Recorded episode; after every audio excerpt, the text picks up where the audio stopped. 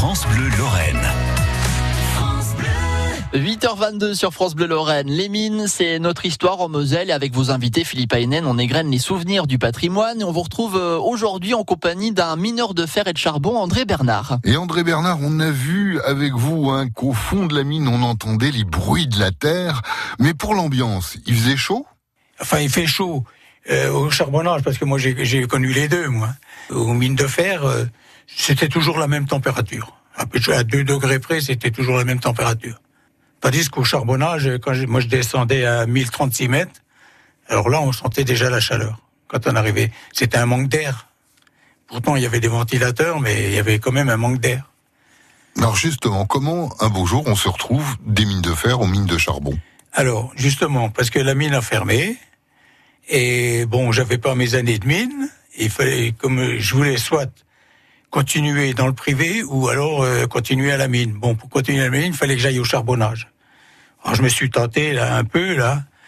Puis bon, je suis parti quand même au charbonnage. Bon, j'ai été embauché là-bas.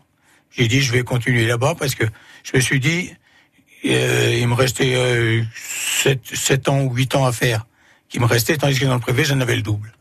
Alors c'est un peu ça qui m'a fait alors que j'étais au charbonnage pour être libre plus tôt. Mais manque de peau, je suis tombé malade au bout de, la quatrième année. Bon, il me préconisait de, je pouvais continuer à travailler, mais ça aurait été exactement la même chose. J'avais le déplacement Giromont, Metz, Metz, Merlebach, aller-retour, hein, tous les jours. Alors, euh, vous avez 12 heures parties, euh, on n'avait plus de vie de famille après. Alors c'est ça qui est... Mais autrement, bon, le, ce qui était à craindre dans les mines de charbon, moi, c'est le grisou, ça.